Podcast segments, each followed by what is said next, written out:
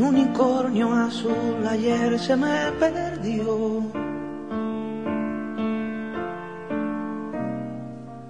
Pastando lo dejé y desapareció.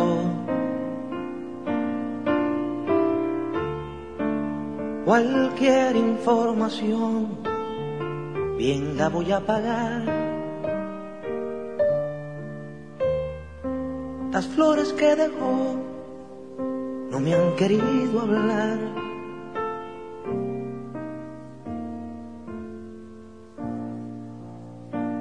Mi unicornio azul ayer se me perdió.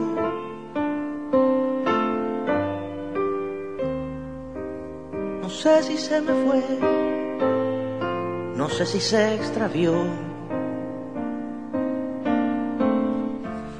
En realidad no sé si, se trata del mismo unicornio este de, Silvio Rodríguez que el de Ida Vitale. Eh, acá eh, aparece eh, el de Ida que dice Marfil en el rincón, color invierno. En el museo erige hermoso engaño, fraguando su leyenda año tras año mientras salvea el unicornio eterno y después por ahí, un poquito más adelante, más firme, el unicornio milenario, paladín de la luz contra la muerte, invicto ante lo real, lo imaginario.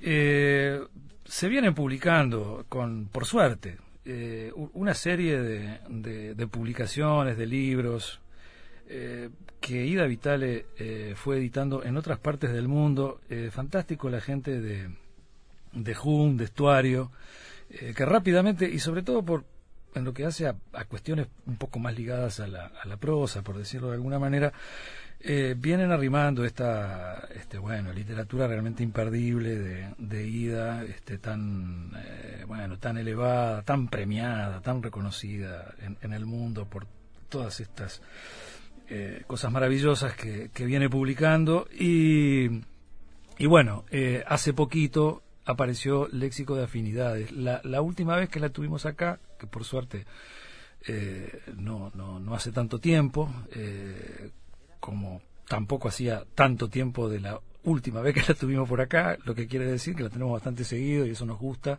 y mucho. Eh, algo de, de, este léxico de afinidades ya nos adelantó Ida y bueno, es una publicación creo que originalmente en, en México en el año 94 pero ahora la tenemos por acá y tengo entendido que con algún retoquecito que otro que, le ha hecho Ida. Este, y bueno, para nosotros es un placer recibirla una vez más acá en el, en el Tungelé. Bienvenida, Ida. Muchas gracias. Bueno, para mí también, porque así me entero de algunas cosas que ustedes saben y yo no. Bueno, yo que sé, eh, sí, eh, por lo menos enterarte del placer que nos da leer todo esto. Bueno, es, es, una, es una sensación rara esta de estar de estar así ahora en el Uruguay y de y de, de, de existir acá, ¿no? Eso ya es rarísimo. Bueno, hay, hay, una, hay una muy buena puesta al día, ¿no? seguramente faltan muchas cosas, pero, pero este Bueno, puede ser que falten, sí. hace un rato me faltaban los lentes y ahora estoy buscando algún libro último, pero en, eh, como siempre los viajes implican entrar de nuevo en el desorden, ¿no? Eh, la, un poco caótico. Da, da, da mucho trabajo vivir en orden. ¿Cuánto, ¿Cuánto hace que estás acá? Siempre te, siempre te pongo una... No, no, mira, nunca llevo... Eh, no me llevo bien con los números. ¿Pero qué hará? ¿Un año y algo? ¿O dos? Mm, no, y algo no. No, no, no, creo que y algo no. No, porque lo que pasa es que, que yo venía y me volvía a ir, ahora no, ahora claro, sí, sí, sabemos. definitivamente, pero digo, eso me crea un cierto este entrevero eh, de orden, de almanaque al menos. Está bien, pero lo, que pasa es que las otras veces que conversamos contigo estabas ordenando un poco todo lo que tenía que ver. Veo que, veo, veo, veo, que Bueno, en cualquier momento el, equipo de acá del Tunguelete va a dar una mano si querés. Ah, bueno, mira, vos, dirigís. Necesito muchas manos. sí, me imagino, me imagino. Es que es lo más aburrido que hay, poner en orden las cosas, ¿no? Y ayer eh, mi hija me puso nerviosa porque venía y buscaba libros. Y, y yo no sabía qué era lo que buscaba y sobre todo no sabía dónde podían estar. Sí, acá apareció una cosa. Bueno, sí. No, y, los libros son complicados en general, sí, aunque no sean propios.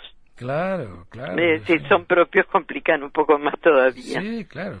No, y, acá, hablando de esto de ordenar, ¿no? Es, un poco lo que manifestás en el, en el arranque mismo del léxico, ¿no? Espera, que voy a apagar la radio. Espera, espera, espera. Ahí, ahí está. Hola. Sí. bueno, eh, no, ah, hablando de ordenar, decís, el, el mundo es caótico, ¿no? Y por fortuna difícilmente clasificable pero el caos, materia susceptible de convertirse en maravilla, ofrece como cualquier teogonía demuestra la tentación del orden, ¿no? Vivimos ah. buscando el sistema mejor de organizarlo todo para entenderlo al menos, ¿no? bueno, yo no voy a hablar más porque cada vez que hablo tú me traes una cita con la lo tienes muy organizado. No, para nada. pero, pero me parece fantástico, porque digo, es, es lo que le da sentido a, a, esta obra, ¿no? Tan...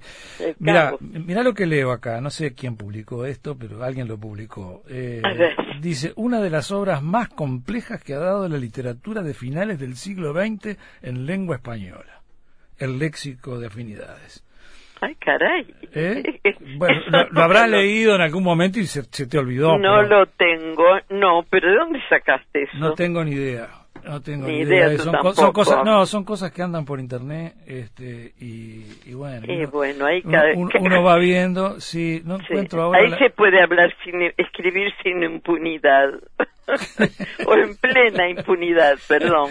Eh, pero, pero bueno, lo, lo, sentís así, uno lo lee, es un placer tremendo de lectura, es una, es una, es un tensar, yo que sé, tantas cosas y en, tantos géneros que se transforman en un solo, con, con tu prosa realmente exquisita que, que uno, algunos dirían que es caótico todo claro, ¿no? Claro, claro.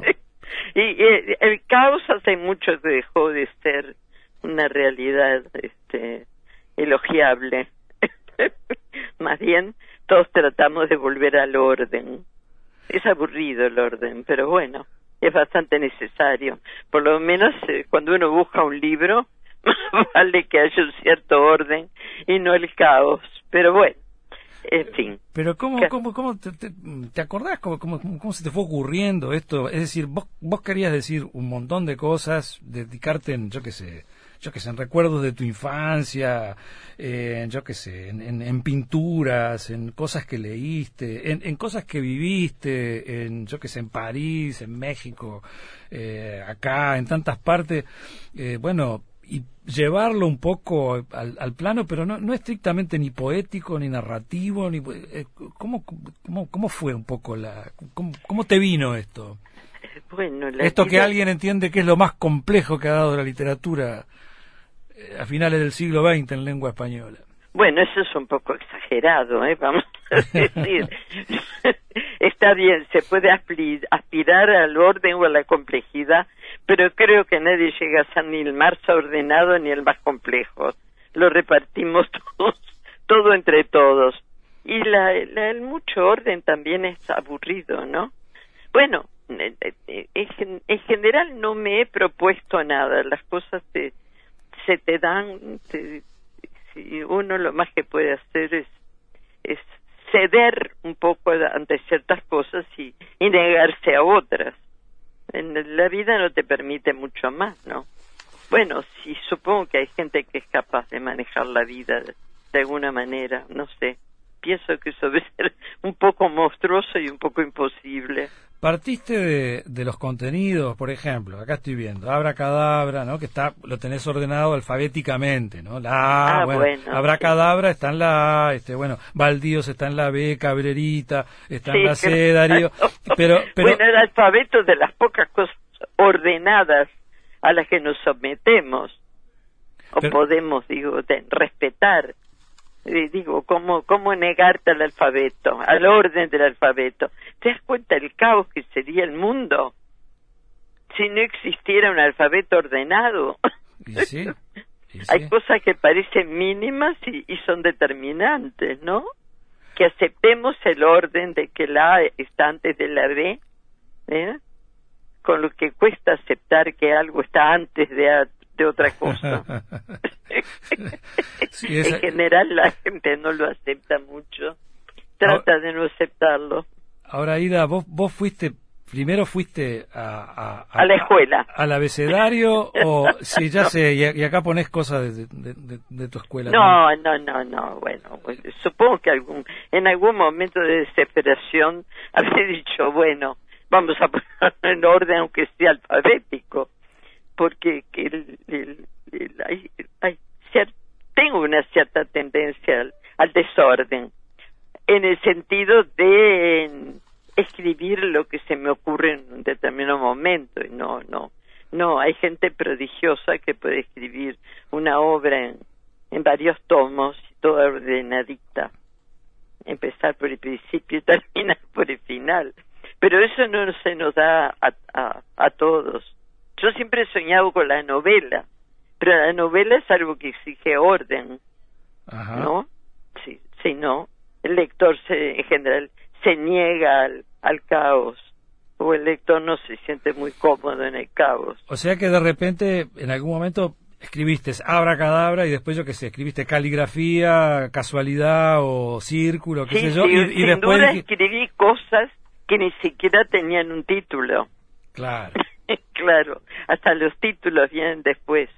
Por eso son lo más difícil de poner. O sea que lo hiciste todo, listo. Y, después después lo, ubicaste en el, en el ABC. Sí, supongo que, en general los libros se hacen de, de, a poquito. Cuanto más demora, más piensa uno que va a demorar, lo hace más rápido y al revés. Eh, no, bueno, cuando uno es un poco aragán para todo, incluso para escribir, hay que buscar un, un, carril, algo, algo que te lleve. Está bien, ¿no? Las cosas que te llevan. Están eh, mejor que las cosas que, es un viaje, Es un viaje, es un viaje. Es un viaje. Mira, acá donde estoy en este momento mirando, aprovechando que hay un, vago sol en el aire, que bueno, tengo la playa ya lejos, estoy en una esquina. Y hay un que todos los que lo miran desde casa, que es lo primero que se ve cuando se mira hacia el mar, yo estoy en una cuadra, pero como está un poco torcida, tengo una buena vista sobre el mar y una franja muy la, muy ancha verde. Acá, antes de la, de la arena, está el pasto y, y en este preciso instante, sí, va una persona caminando por un puentecito que hay desde la rambla hasta la playa. Creo que en toda la rambla es el único puentecito que hay, como porque acá el, pasto es bastante bastante ancho, debe ser como 30 o 40 metros, no más debe ser más. Y va por un puente. Bueno, es un, un camino, es el único que han hecho que te lleva desde, desde mi calle hasta el mar. Es curiosísimo. Es, curiosísimo. a alguien se le ocurrió que era necesario hacer un puentecito porque tiene baranda, dos barandas y dos faroles que están prendidos día y noche es un dato para dar a la intendencia, ¿eh? que está haciendo un gasto inútil. Bueno, es muy raro eso. Bueno, Así que ves que el orden y esto sale en cualquier lado. Y esto que acabas de, escribir, que lo ponemos en la P y lo ponemos en puentecito. acá, acá en la P tenés paciencia, pájaro, pareja, peligro, perfeccionismo, periciclar, periclitar, perplejidad, piedras, poesía, progreso. ¿Qué ponemos? Puentecito, ponemos acá. Bueno, pero ya agregamos muchas palabras que te perplejidad, por ejemplo. Claro. al que lo mira es lo primero que se le ocurre. ¿Y por qué esto, está esto aquí? Bueno, falta previsión, previsión de la intendencia para que vayas directamente a, a sumergirte en el mar, si se te ocurre. Bueno, es curioso. Ya con esto, este, tenemos para pensar que es único, ¿eh? No hay, no sé por qué, por, qué, qué justifica ese puente. Bueno, debía haberle sobrado material de algo. Bueno, fantástico, me encantó, me encantó y ya, tenemos un fragmento más de acá del léxico de afinidades, las afinidades de, de, lo que observa Ida por, por la ventana. Este, bueno, y un dato para el turismo interno, venir a, y para que encontrar dónde está el único puente de nuestra playa. Qué bueno, qué bueno. Bueno. Ida, te tengo que pedir una pausita muy breve, una tandita corta, este, y, seguimos hablando del, del léxico de, afinidad. Aguantate ahí, no te vayas. ¿eh? Sí, no, no. Es muy, es muy cortita. El Tungelé en Internet www.radiouruguay.com.uy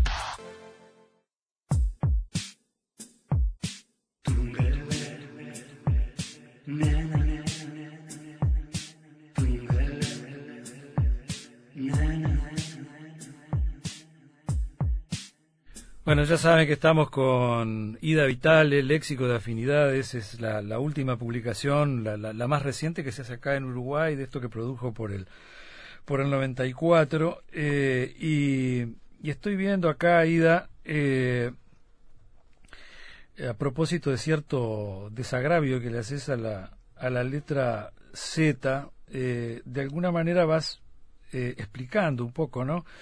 Dice, dice, mejor le iba en griego de seda, más a mano, en un sexto lugar. Al concluir este repaso, que es este libro, que un capricho inició hace décadas y cuyo carácter de cajón desastre, cajón desastre, le aseguró una calma y no exigente sobrevivencia entre lo que puede esperar cuando un nuevo impulso lo puso en orden y completó, descubrí que había arrumbado la seta muy injustificadamente. Bueno, y ahí aparecen este, un montón de, de, zetas eh, siguiendo. Bueno, la mayor virtud que tiene ese, ese texto es ser el último. Claro. el último del libro.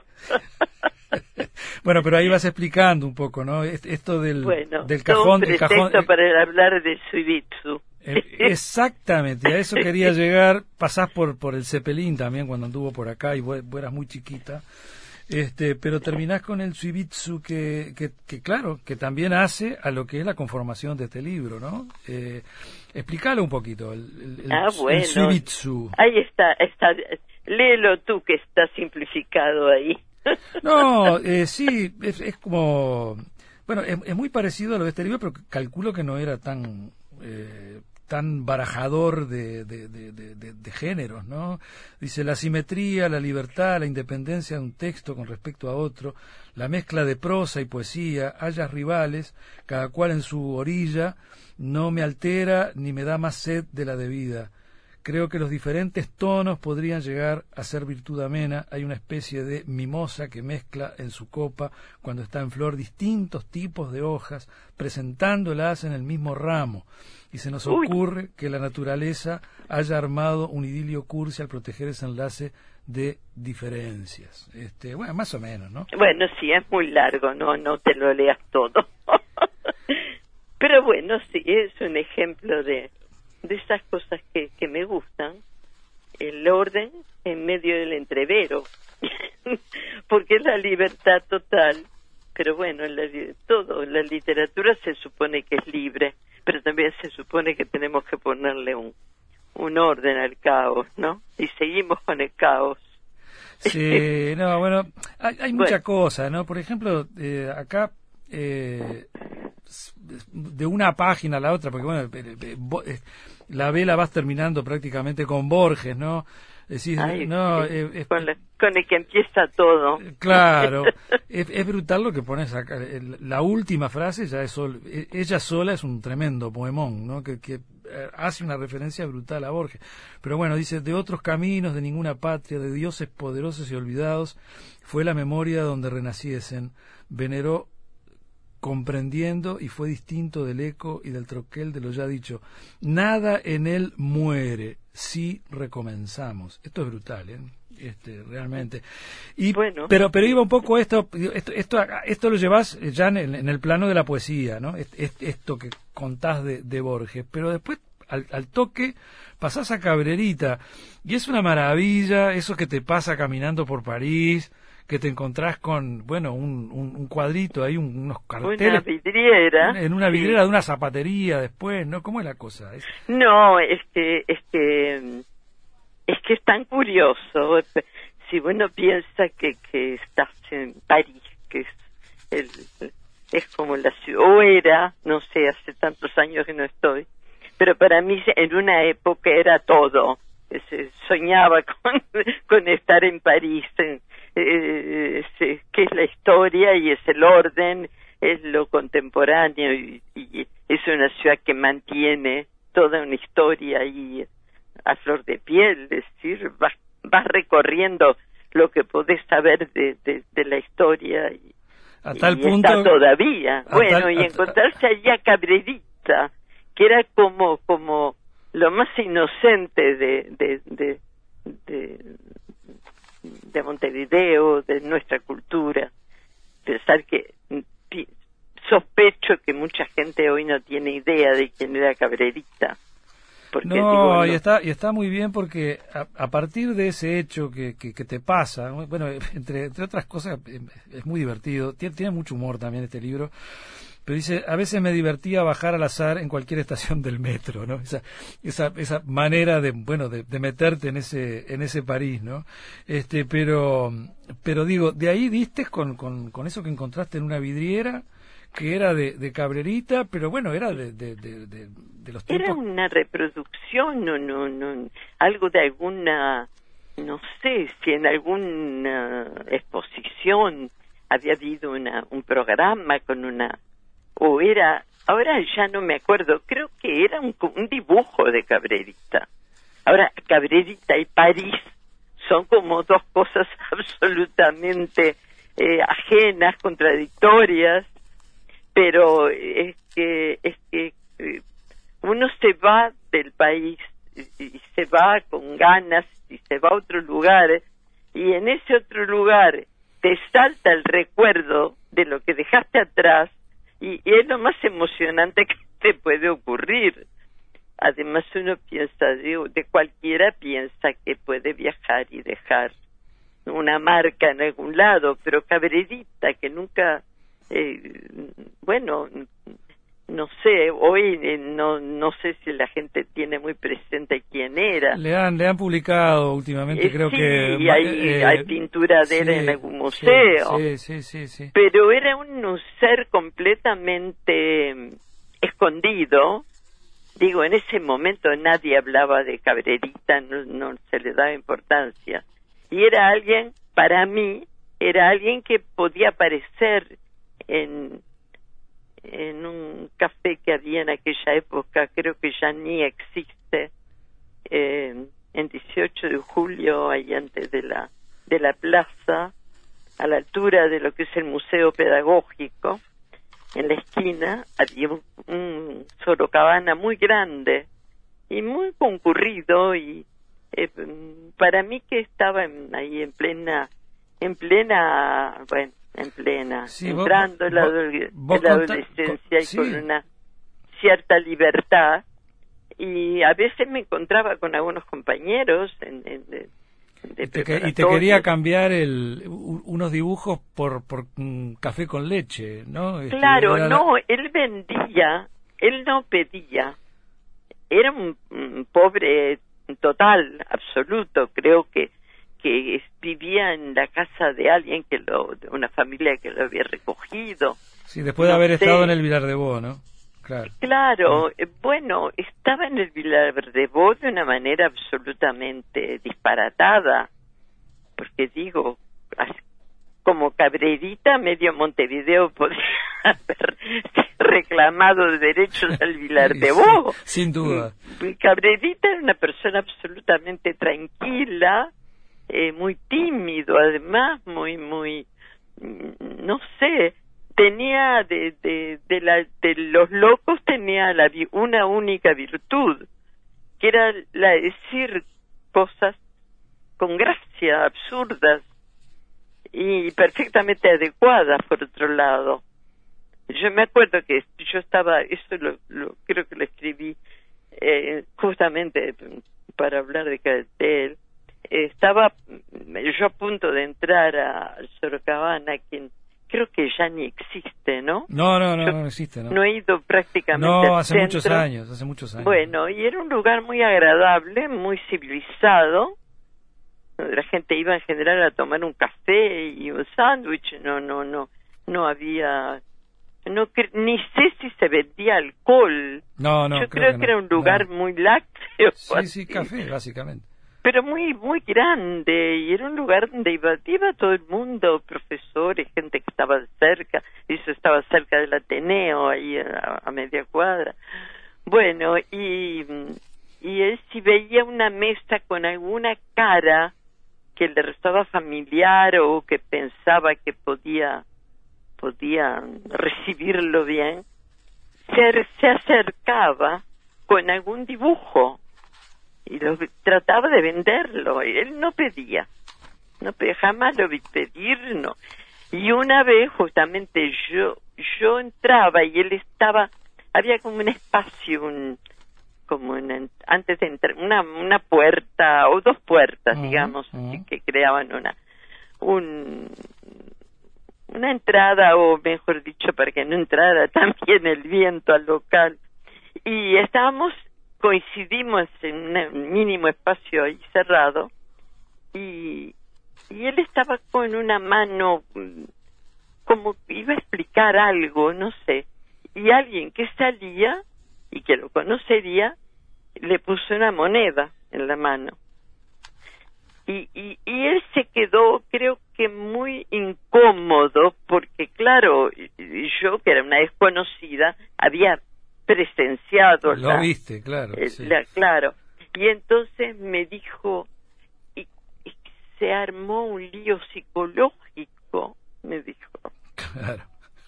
Se había armado así, eh, como, un, como un escenario, no, no al día de la persona, eh, sino al hecho que se había producido. Ida, Este, este, es, es fantástico esto como, como, como ejemplo de lo que es todo el material, ¿no? Porque est- esta historia arranca con esto que te pasó en París, con el dibujo, con el que además lo perdiste en una zapatería y lo fuiste a buscar después. Claro. Este, y, y, y, y después, bueno, estos recuerdos tuyos con él en, en, en, en el Sorocabana y también eh, haces alusión por algo estaba en, en París y, y es su, su gran amigo, otro loco extraordinario como Parrilla, ¿no? Claro, que, también claro. lo también lo metes acá en la historia. Pero Parrilla no era loco eh, registrado, digamos. No, claro. Sería Era un loco lindo, dosis de sí, locura, claro. pero no, Sí, no, sí. no, no. Sí, Al sí. contrario, ahí actuaba como un protector de, exactamente. de, de exactamente. Cabrerita. Pero digo, Y nunca supe qué pasó con ninguno de los dos. Yo tengo una gran, la gran alegría de tener dos o tres cabreritas. Uno grande, que es, realmente es un cuadro, eh, qué bueno. porque digo, es, es absurdo todo lo que, lo que él hacía, eran cuadros. Pero quiero decir, esto es em, más, em, más normal porque tiene un fondo y son dos caras grandes, una entera y, y la de perfil y la otra que medio asoma, incompleta, como eran casi todos los dibujos de, de Cabrerita.